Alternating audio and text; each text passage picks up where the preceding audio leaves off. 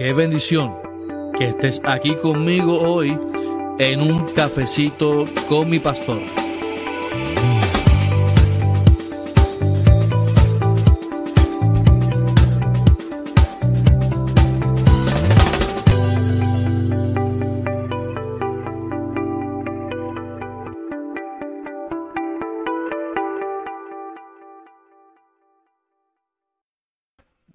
Buenos días, buenos días, buenos días. Bendiciones a todos. Aquí el Pastor Carlos Armando. Bendiciones, Robert. Bendiciones.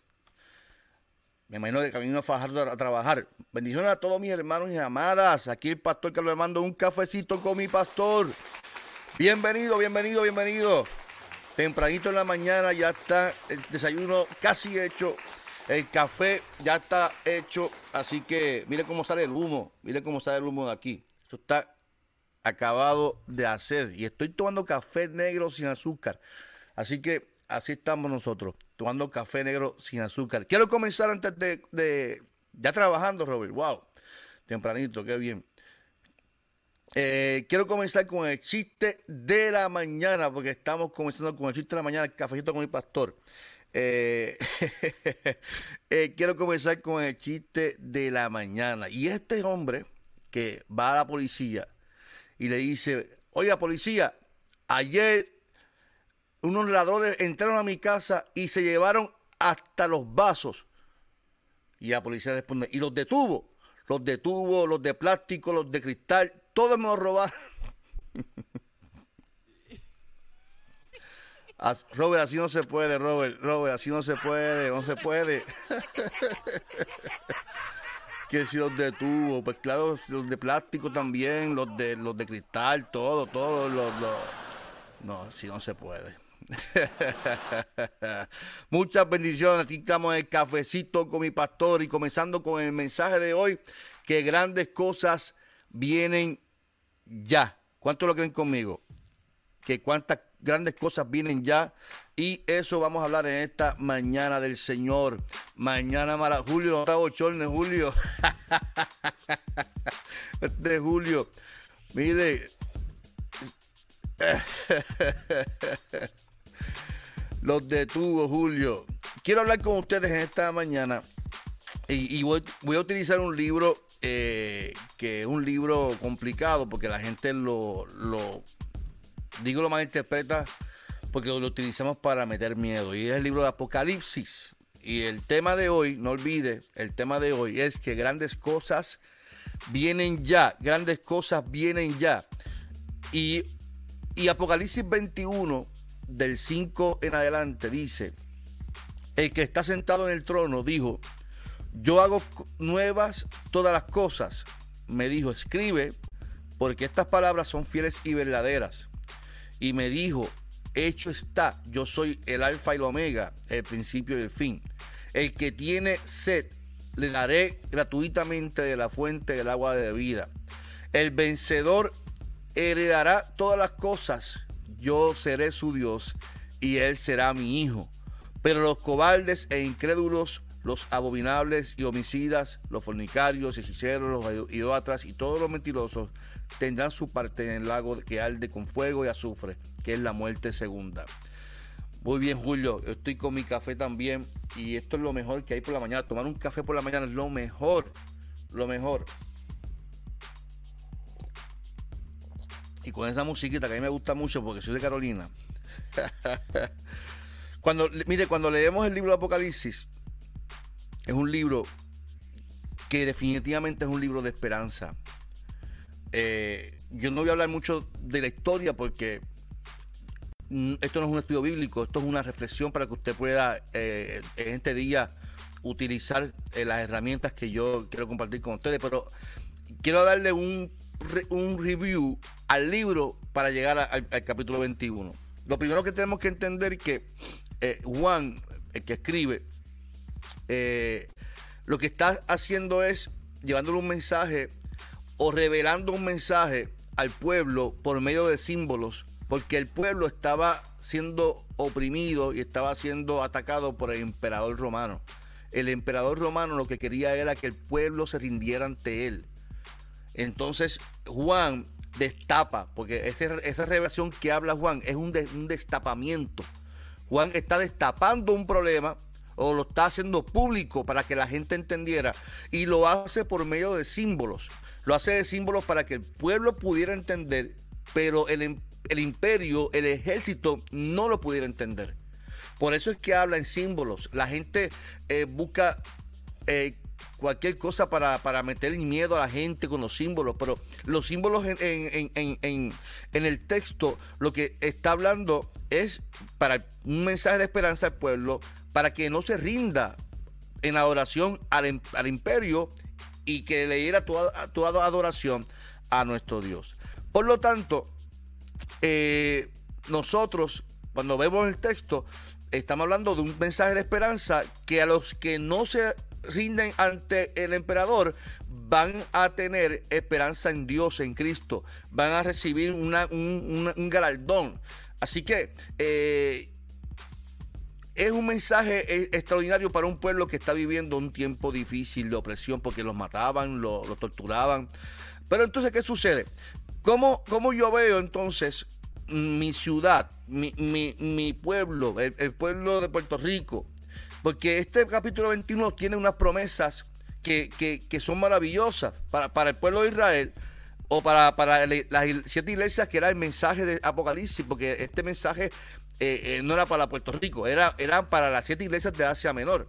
Pero yo, ¿verdad? Lo, leo y me, habla. hay unas promesas que son para el pueblo, que se mantienen fiel, que, se, mantienen, que se, mantienen fiel a Dios y no se doblegan ante ningún sistema que quiera oprimir. Eh, a los pobres, que quiere oprimir a la misma iglesia y que sobre todo, sobre todo lucha por la justicia de un pueblo, de una ciudad que sufre tanta maldad, este pueblo iba a recibir una bendición, una promesa. Y este mismo sistema es el que hace ver que las cosas van mal en peor, porque en los medios de noticias, el, gobierno hace que las cosas se vean de mal en peor, que no hay oportunidades. Y ese mismo sistema es, el que ha llevado a la misma iglesia muchas veces a perder la fe, porque mucha gente eh, pone su fe y su esperanza en el sistema gubernamental, en lo que vemos. En vez de proclamar que hay esperanza, y, en Cristo hay, hay una realidad que hay esperanza en Cristo. Porque de, todo lo que decimos, nosotros hablamos siempre que, que, Dios quiere castigarnos, que Dios está cansado. Entonces yo a veces me pregunto cómo la iglesia proclama un Dios de amor, pero también que está cansado. No, Dios no está cansado. Dios desea bendecir a sus hijos. Dios desea prometer y promete en su palabra que siempre Él va a hacer cosas nuevas para su pueblo. Entonces, mi mensaje en esta hora es que nosotros tenemos que, somos los que tenemos que cambiar el mensaje. El Evangelio son buenas noticias. El mensaje de Dios siempre es de esperanza para un pueblo. Nosotros no podemos caer en, este medio eh, de, de llevar mensajes de terror a la gente.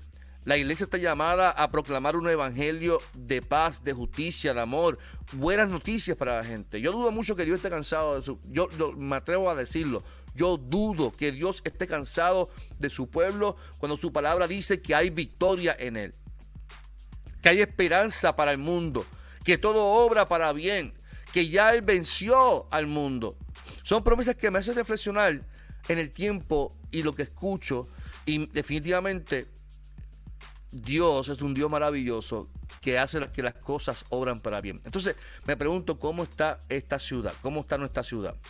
Y la pregunta que hago es una que nos va a llevar a hacer una introspección, porque es mi interés que usted haga una introspección, para decir la verdad de cómo nos encontramos. Cuando uno hace una introspección es porque uno desea una transformación.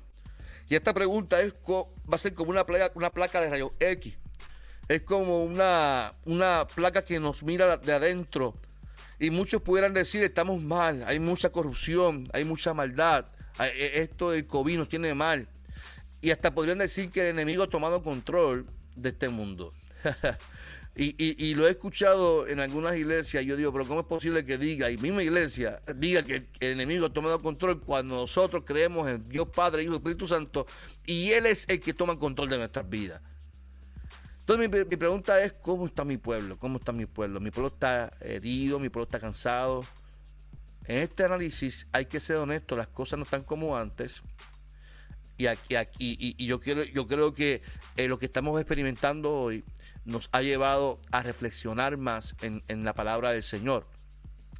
La, pobreza sigue aumentando, los divorcios siguen aumentando. Esto del COVID tiene la salud emocional de mucha gente eh, mal porque la gente está desesperada. Ahora bien, Apocalipsis nos presenta un panorama muy parecido al que estamos viviendo. Lo distinto sería, ¿verdad? Eh, cómo nosotros nos aferramos a Dios en la esperanza en el Señor. Porque las cosas siguen aumentando, los problemas siguen aumentando y no significa que Dios ha dejado de tener control. Es que el ser humano toma decisiones incorrectas. El ser humano toma decisiones eh, eh, eh, en contra de la voluntad del Señor. Dios no tiene que ver en contra de nuestra, nuestra, nuestra de nuestros deseos, de nuestras, de nuestras decisiones. Dios nos, formó para bendecirnos. Nosotros somos los que tomamos decisiones incorrectas. Ahora bien, el Apocalipsis nos presenta un panorama muy parecido. Lo distinto sería cuán grande es mi fe o cuán grande es tu fe para poder creer que lo que dice la palabra, lo que dice la Biblia es real. Y yo creerla, y no tan solo creerla, sino proclamarla en el nombre del Señor. Así que yo creo que ya basta que, estemos anunciando malas noticias. Déjele eso a Guapa, déjele, eso a Univisión, déjele eso a los medios, déjele, eso a Facebook. A la gente en Facebook que mete eh, mucha mentira en, las noticias. Estamos en la era de la desinformación. Así que si usted quiere seguir anunciando malas noticias, yo tengo que decirte que la iglesia está llamada a anunciar buenas noticias. Estamos llamados a anunciar, a invitar a la gente a, proclamar a buenas nuevas de salvación. Entonces, ¿cuál es la promesa que yo veo en el texto? De que, mire, desde que comenzamos a leer el texto, podemos notar que Dios hace una promesa al pueblo, a un pueblo que está en lucha de, contra un sistema gubernamental. Y dice, yo oí una voz desde el cielo que decía, que el tabernáculo de Dios está ahora con los hombres. Él morará con ellos, ellos serán su pueblo y Dios mismo estará con ellos como su Dios. Así que hay una promesa de que Dios va a estar con ellos aún, aún con los ataques y con todo lo que están experimentando. Una de las cosas que, se escucha en estos tiempos es que Dios se ha alejado del pueblo, sin embargo, en la palabra dice que Dios se acerca al pueblo. Es interesante que Dios nos aleja. En los tiempos de crisis, Dios se acerca al pueblo, Dios abraza al pueblo y que morará con ellos. Así que no hay tal cosa de que Dios se abandona, Dios está con nosotros. Y esta promesa se enmarca en la situación que vivía el pueblo. Eh, y, entonces, si, si lo hacía con el pueblo, ¿cuánto más lo hace también con nosotros? Dice el capítulo 4 que Él enjugará toda lágrima de los que están sufriendo, que no habrá más llanto, dolor ni muerte. Ese es el Dios que enjuga tu lágrima, que, que, que te abraza en tiempos difíciles.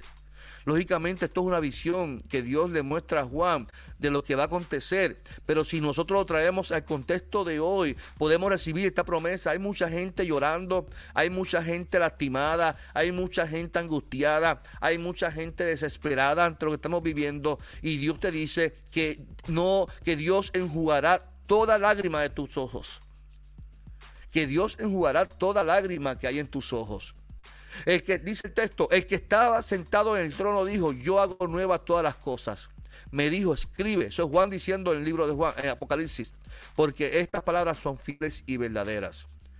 Una de las promesas que yo declaro para tu vida hoy en esta mañana es que Dios hace nuevas todas las cosas. Eso quiere decir que las cosas de tu vida comienzan a transformarse en, en nuevas experiencias en Dios. Este término no debe ser nuevo para usted, ya que usted y yo le dimos la vida al Señor. Y si le dimos la vida al Señor, la, prometa, la promesa es que Él hace nuevas todas las cosas. Y esta promesa es para usted, para ciudad, para tu pueblo, para tu familia. Donde estoy seguro que a los que le son fieles al Señor, Dios cambiará su lamento en baile, que Dios cambiará su lamento, su dolor en gozo. Porque Dios dice que Él hace nuevas todas las cosas. Eso quiere decir que si estás experimentando hoy un proceso duro, Dios está dispuesto a transformarlo, a cambiarlo en algo nuevo, una experiencia nueva con Él. Y me dijo, dice Juan en Apocalipsis, hecho está. Yo soy el alfa y el omega, el principio y el fin. Al que tiene sed, le daré gratuitamente de la fuente del agua de, la vida.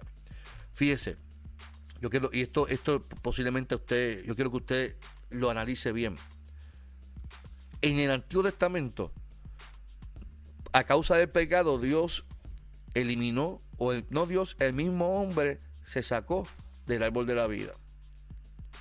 En Apocalipsis, Dios le dice a Juan, dile al pueblo que el que tenga sed, o sea, el que tenga necesidad, el que tenga necesidad, yo le voy a dar gratuitamente de la fuente del agua de la vida. Y dice el texto más adelante que serán, seremos incluidos en, el árbol de la vida. Mire qué interesante este libro de Apocalipsis. Dios nos está diciendo, tienen que hacer cosas para agradarme a mí. Tienen que hacer sacrificios para agradarme a mí. Tienen que hacer cosas para agradarme a mí. No, no está diciendo eso. Él está diciendo, hay que tenga sed. ¿Cuál es el requisito? Tener sed de Dios. ¿Cuál es el requisito? Tener sed. Si tú quieres que las cosas comiencen a ser nuevas en tu vida, el requisito es tener sed. Porque si tienes sed, Dios te va a dar de la fuente del agua que sacia para vida eterna. Cuando escuchamos una palabra tan poderosa en esta mañana, cuando escuchamos en esta hora esta palabra y sobre todo declarada por, declarada por Dios para tu vida. Nosotros, la iglesia, tenemos que declararle de igual manera para la gente. Tenemos que declarar lo hecho está. El que tenga sed, Dios lo va a bendecir. Por eso es que yo creo que grandes cosas vienen para, para, nuestro mundo. Por eso yo creo que grandes cosas vienen para ti. Yo no sé si usted lo cree, dígame ahí, dígalo. Eh, ¿cuánto, cuánto, ¿Cuántos saben que grandes cosas vienen para tu familia, para tu vida? Yo lo creo en nombre del Señor. Estoy seguro que Dios está derramando grandes cosas para nuestra ciudad, para nuestras familias. El asunto es que no todos pueden ver lo mismo. La promesa está bien clara que son para aquellos que son vencedores y los que tienen sed. El vencedor heredará todas las cosas y yo seré su Dios y él será mi hijo, dice el texto. Así que si tú tienes sed, eres, eres Cumple con el requisito para que Dios te bendiga y para que Dios derrame bendición y que grandes cosas vengan para tu familia, para tu casa. El cristiano que vive según la palabra de Dios, vive según lo que aquí se declara. Yo creo que grandes cosas vienen ya. Grandes cosas Dios hará en tu casa, en tu vida, en tu familia. Iglesia, mi amado, mi amada, en este cafecito, déjame tomarme Gracias a Sonia por mi taza, que esto no se enfría. Mi amado, mi amada, grandes cosas vienen para tu casa. Grandes cosas vienen para tu familia. Dice, hecho está, ya está hecho, ya Dios lo, declaró. Y si Dios declaró algo para ti, se va a cumplir. Lo que tienes que es tener sed, porque Él te va a dar del agua gratuitamente que te va a saciar tu vida. Esta mañana comienza con esta palabra e intenta levantarte en el nombre del Señor y darle gracias al Señor y trabajar conforme a lo que dice esta palabra, que Él hace nuevas todas las cosas, que Él comienza a transformar, cambia tu, reemplaza tus pensamientos. Si, si antes tú vivías una rutina y lo mismo, y es que el problema es este, pues comienza tú a trabajar para que veas la bendición de Dios, comienza a ver las cosas distintas, comienza a ver las cosas que no son como que van a ser, comienza a trabajar con tu mente. En, en tu mente donde tiene que ser transformado para que puedas ver lo que Dios va a hacer. Porque si no cambia lo que hay aquí, vas a, seguir pensando en lo mismo, a ver lo mismo y, vas hasta, hasta, pensar que Dios no va a cumplir su promesa. Y Dios la va a cumplir porque Él desea derramar bendición. Ya lo, lo, lo, declaró en la palabra y Él quiere hacerlo en tu vida. Eso está. Voy a hacer nuevas todas las cosas. Grandes cosas vienen para ti. Grandes cosas vienen para tu familia. Grandes cosas vienen para tus hijos. Grandes cosas vienen en tu trabajo. Grandes cosas vienen en tu casa. Grandes cosas vienen. Posiblemente estemos viviendo un momento difícil de estancamiento, pero hoy la palabra dice que Él hará nuevas las cosas. Fíjese que en el pueblo en Asia Menor están viviendo un tiempo bien difícil, opresión. Sin embargo, dice, yo haré nueva todas las cosas. Yo lo creo. Yo creo que grandes cosas vienen para tu familia hoy. Yo creo que grandes cosas vienen para tu casa.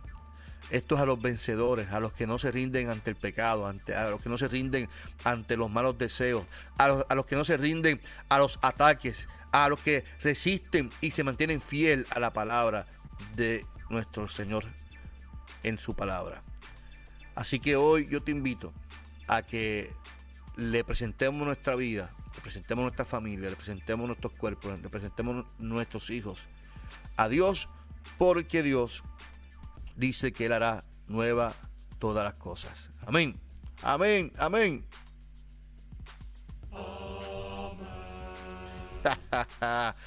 qué bueno es el Señor. Qué bueno es el Señor. Dice Evelyn que está en, en el veterinario con Mancha. Mancha es tu perrita. Así que Evelyn, muchas bendiciones a ti y a los que nos están escuchando en el veterinario allí. Muchas bendiciones allí y espero que sus perritos, sus mascotas estén bien, que es lo importante. Así que no olvide, no olvide esta noche la escuela bíblica, la escuela bíblica, pero no antes quiero orar por usted, quiero orar por usted y que este día sea un día lleno de gracia.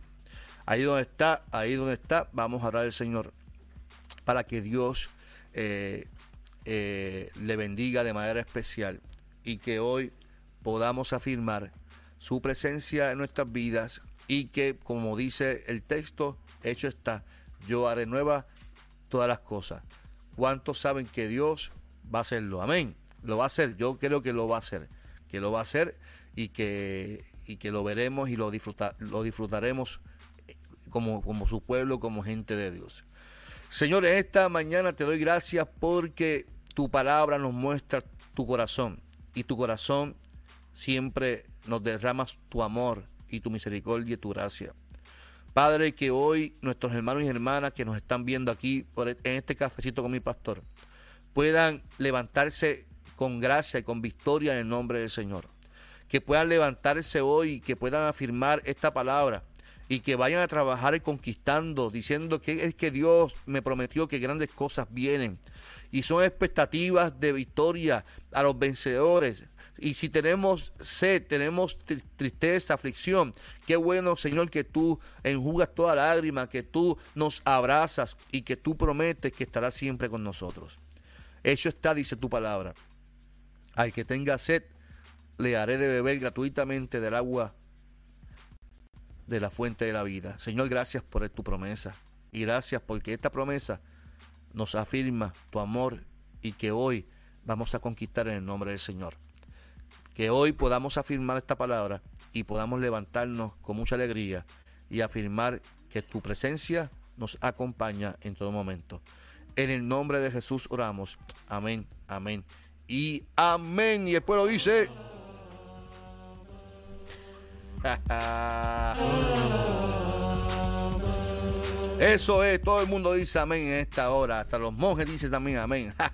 lindo día a todos, les amo mucho, les amo mucho. Espero que tengan un lindo día. No olvide hoy en la clase de escuela bíblica. Hoy también tenemos una clase de nuevos creyentes, nuevos miembros. El domingo les esperamos en el culto de adoración al Señor a las 10 de la mañana. Todavía hay espacio. Puede llamar hoy al 787-744-0150 y pregunte por Sonia y allí separe su espacio para el domingo para que juntos podamos adorar. Tenemos un protocolo de bioseguridad desde julio hasta ahora.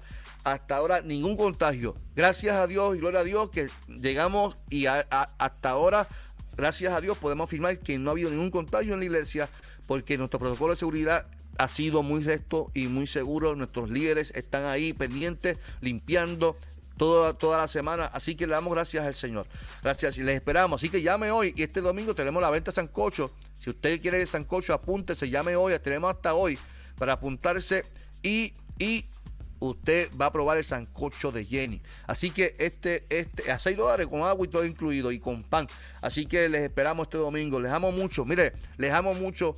Y no olvide que si me pican por la mitad, hay dos pastores contentos tomando café. Eso es lo importante. Mira, con mi tacita que me regalaron, que no se, no se enfría el café.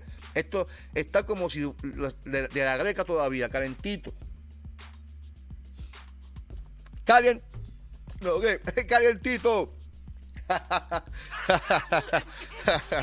Así que nos vemos, nos vemos. Recuerde que hoy estoy en la oficina. Si usted quiere pasar por la oficina, yo estoy desde las 9 hasta, hasta, hasta las 2 de la tarde. Puede pasar por la oficina, estamos para servirle. No olvide que esto fue un cafecito con mi pastor, el pastor Carlos Armando. Para mí una bendición compartir con ustedes. Los amo mucho y que tengan un lindo día porque grandes cosas vienen ya. Qué bendición que estés aquí conmigo hoy en un cafecito con mi pastor.